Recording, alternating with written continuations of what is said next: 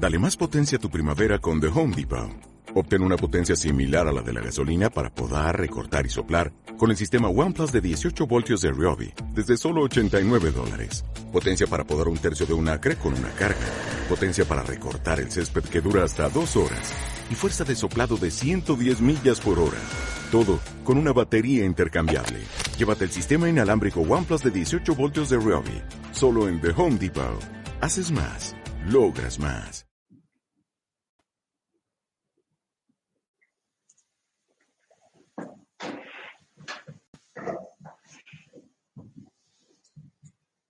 Por la señal de la Santa Cruz de nuestros enemigos y gran Señor Dios nuestro, en nombre del Padre, y del Hijo, y del Espíritu Santo. Señor mío y Dios mío, creo finalmente que estás aquí, que me ves y me oyes. Te adoro con profunda reverencia. Te pido perdón de mis pecados y gracias por hacer con fruto esta gran oración. Madre mía Inmaculada, San José, mi Padre y Señor, ángel de, de mi guarda, intercede por mí.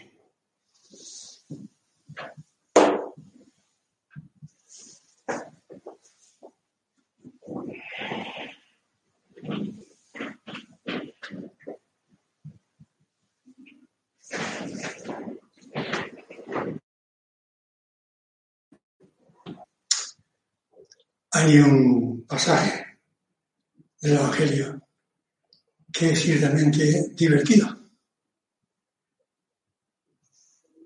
y que el evangelista lo expresa de un modo pues muy bonito, muy simpático. Jesús que está en Cafarnaúm, en una casa, rodeado de mucha gente, gente en la puerta, gente fuera de la casa, escuchando al Señor de cualquier manera, así intentando transmitirse unos a otros la enseñanza del Señor. Y en esto que vienen cuatro amigos con su amigo paralítico en una camilla, ya se veía que el paralítico era gordito, necesitaba no dos personas, sino cuatro para llevarle en la camilla.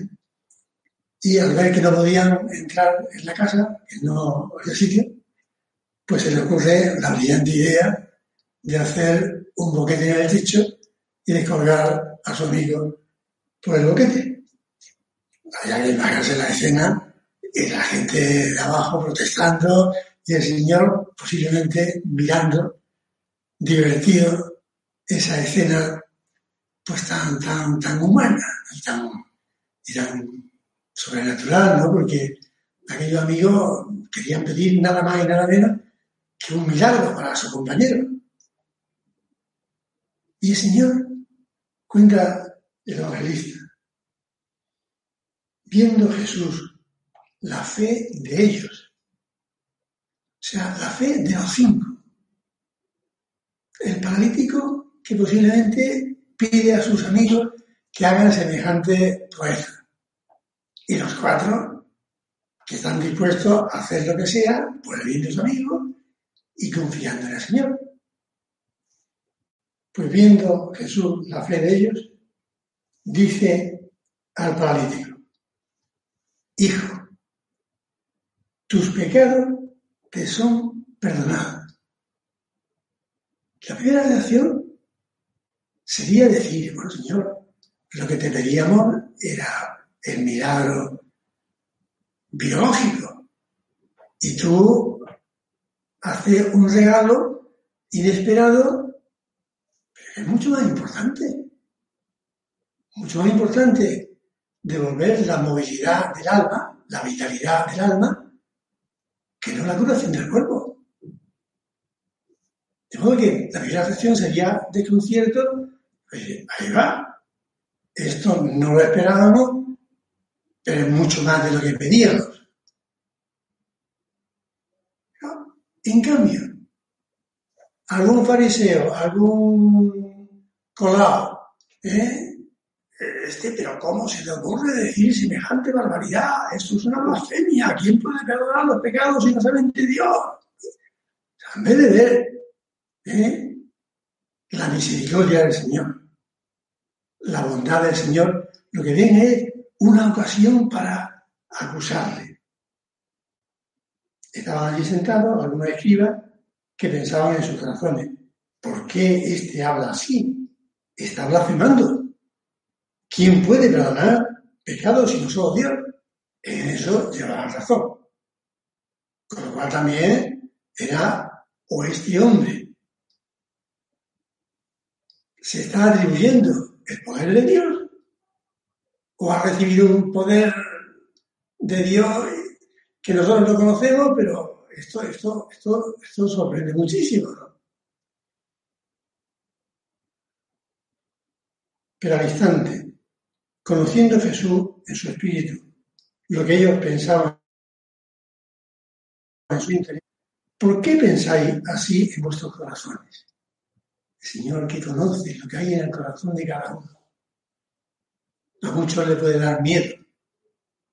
A ti y a mí nos puede dar mucha alegría. Señor, tú lo sabes todo de mí. Ayúdame a ser como tú deseas que yo sea. Pero no te tengo miedo. Te tengo cariño y confianza. Y que veas pues, mis buenos deseos y mis metaduras de pata y que me ayude a superarme. Que aquello, ¿qué es más fácil decir al paralítico?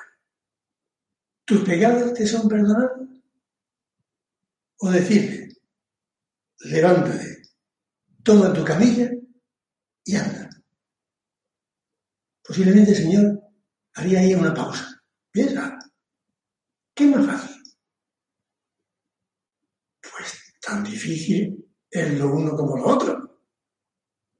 Tan difícil es perdonar los pecados, que solamente lo puede hacer Dios, como curar instantáneamente a un paralítico, que solo lo puede hacer Dios, o con el poder de Dios. Pero si yo actúa a título personal, se atribuye lo uno y lo otro a sí mismo. Pues para que sepáis que el Hijo del Hombre, le gustaba llamarse así, tiene en la tierra poder de perdonar pecado, dice al paralítico, a ti te lo digo, levántate, toma tu camilla y vete a tu casa. O sea, lógica, lo mismo que he podido hacer el milagro físico, he hecho también el milagro espiritual. He dado la movilidad a un paralítico y he sanado un alma pecadora. Qué bonito. Qué bonito.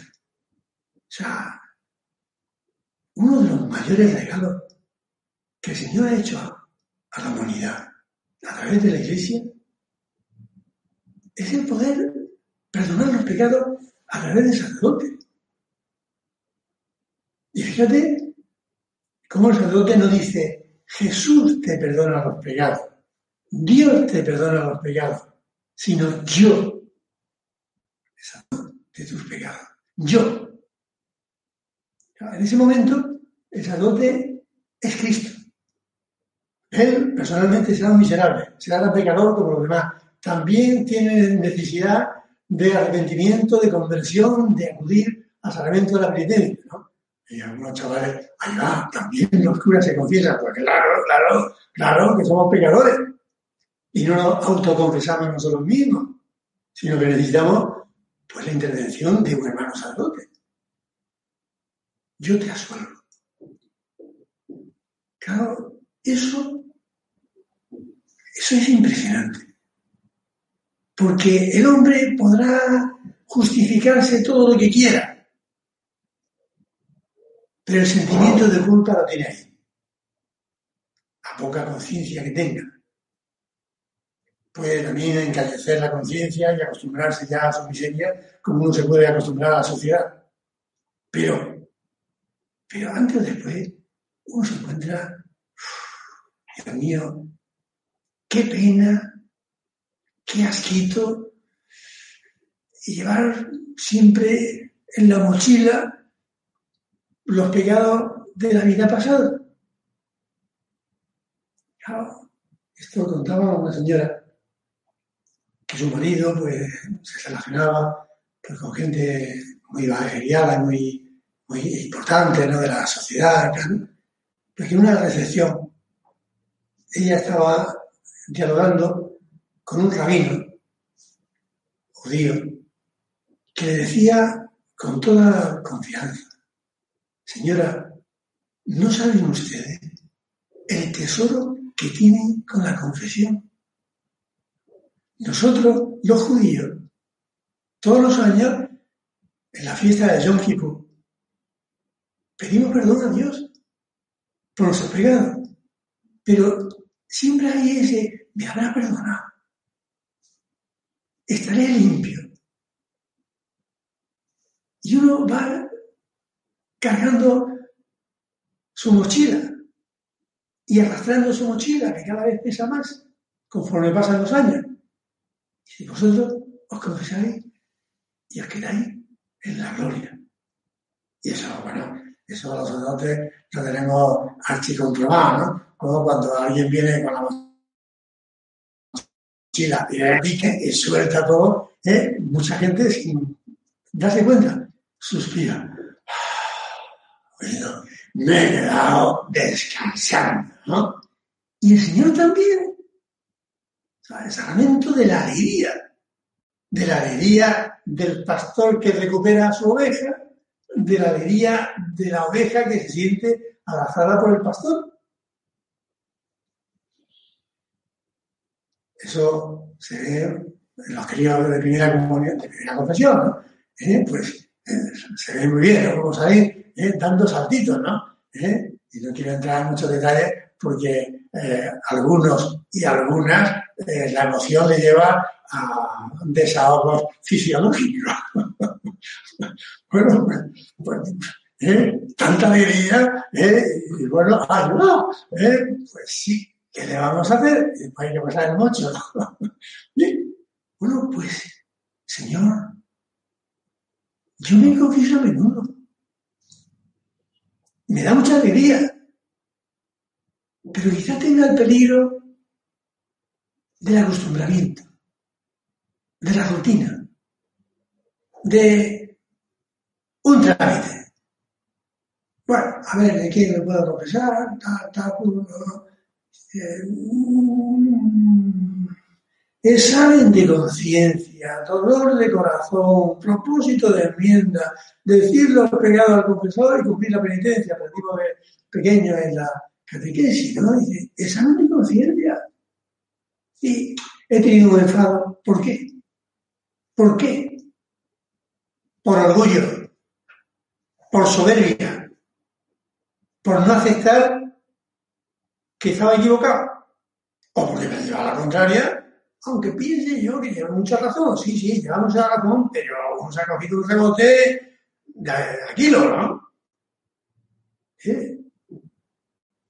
Bueno, me decía un saludo amigo mío, bueno, mucha gente se confiesa de que un día, un domingo, no va a a misa, de que, ¿eh? pero se confiesa de imprudencia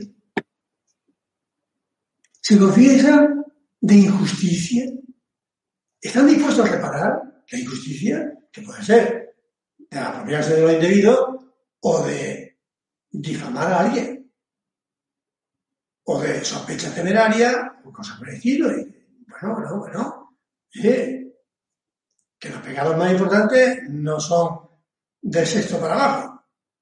Los pecados más importantes son del primero ¿eh?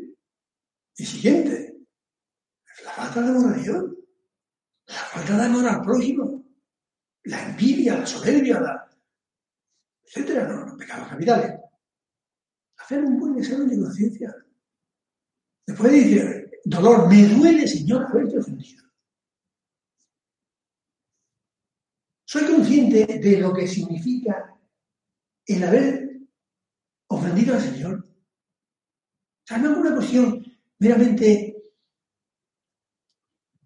jurídica.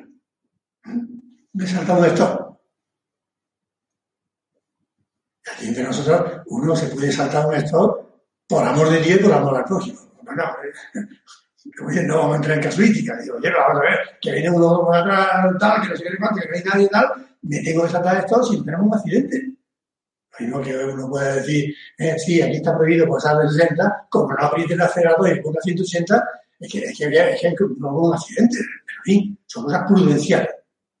Ahora, también se puede faltar a la prudencia mucho más frecuentemente cuando uno no vive esas leyes de tráfico, ¿no? Porque no es saltarse un stop o ir más rápido, sino el haber cometido una imprudencia grave contra los demás, contra uno mismo, etc. o sea, tener la conciencia bien formada. Pero dice, que me duela mis pecados. Porque ese Señor que a ti te duele. Y te duele porque me quieres. Si no me quisiera, pasaría de mí. Hala, vete al infierno y paso de ti. Pero como, ay, pobrecito, pobrecita, ¿cómo hace esto? ¿Cómo tal? No se da cuenta de que pecando me ofende a mí, pero se hunde él, se hunde ella. Cuando Jesús, eh, muriendo en la cruz, dice, Padre, perdónale porque no saben lo que hace, uno en principio dice, sí, sí, sabemos bien lo que hace, sabemos muy bien lo que hacemos. No lo sabemos bien porque no sabemos el daño que nos hacemos a nosotros mismos pecando. Y eso es lo que más le duele al Señor, que uno no sea consciente del daño que se hace a sí mismo. Y le duele porque nos ama. Etcétera. Y a la hora de la confesión, sinceridad. Decir las cosas claras, no a ver si cuela, a ver si eh, no se da mucha cuenta de lo que. No, no, no, que se dé cuenta, que se dé cuenta. ¿eh? El no, no, no, no es un juez inicuo que quiere castigarnos, pero es un padre que quiere que reconozcamos ¿eh? las cosas como son, como las vemos. Y, y en el momento, oye, tú dices tal, pero no te das cuenta del daño por esto, por esto. Es verdad, perdón, perdón, perdón. Bueno, pues a veces hay que ayudar, no para, para, machacar al penitente, sino para, hacerle ver eso que, que, ha sido una falta de amor a Dios y al prójimo y a sí mismo. Bien. Decía el Papa Benedicto XVI, de lo que se trata en el fondo es de que la culpa no debe seguir supurando ocultamente en el alma, envenenándola así desde dentro. Necesita la confesión. Por la confesión la sacamos a la luz, la exponemos al amor purificador de Cristo. En la confesión, el Señor vuelve a lavar siempre nuestros pies sucios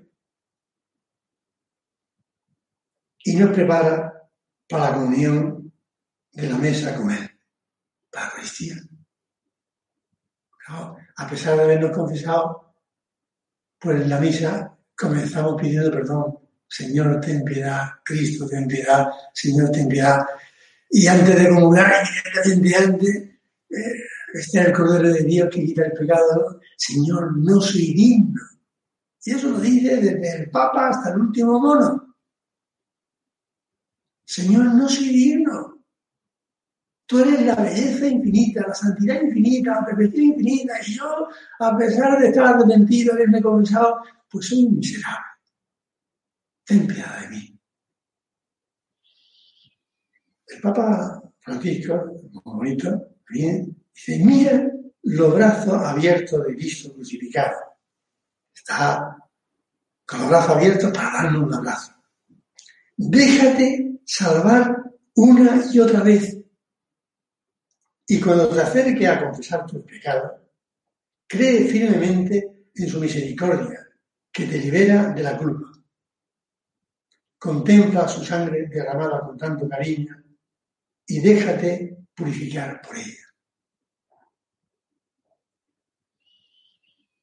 Claro, a veces la gente, pues cuando es consciente de que ha metido la pata, si le falta ese sentido sobrenatural, puede decir, bueno, pues ya he sacado experiencia, a no meter más la pata en esto y lo otro y más allá.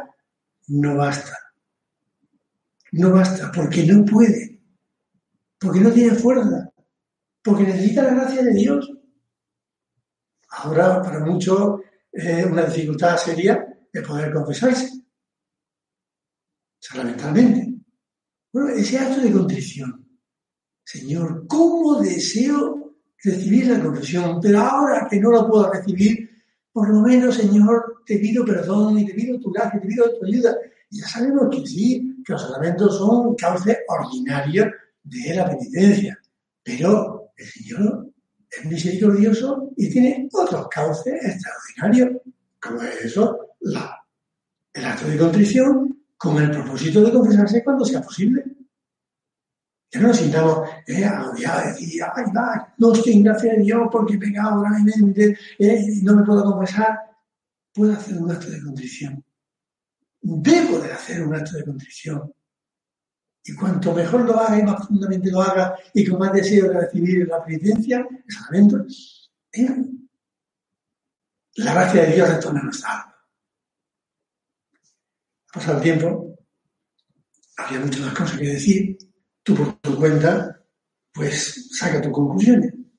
Pero si te haría una pregunta, me harías a mí, a mí, una pregunta para concluir este ratito de reflexión. Agradezco al Señor la institución del sacramento de la penitencia. Pido para que nunca falte el sacerdote dispuesto a atender siempre con comprensión a los penitentes.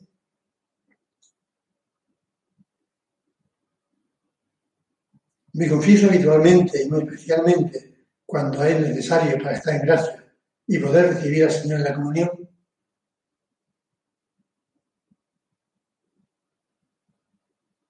Preparo bien la confesión, haciendo el examen de conciencia y siendo muy sincero, contando en primer lugar lo que más me cuesta.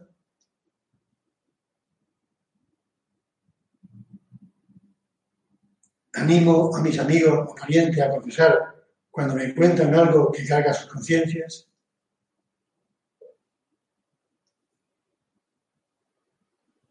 Me encomiendo a mi ángel custodio para que me ayude a confesar cada vez mejor.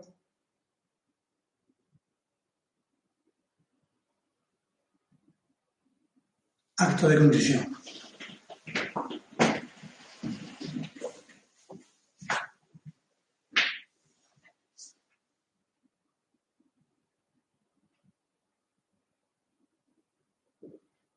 Te doy gracias, Dios mío, por buenos propósitos, afectos e inspiraciones que me has comunicado en esta meditación.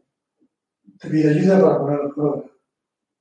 Madre mía Inmaculada, San José, mi Padre Señor, ángel de mi guarda,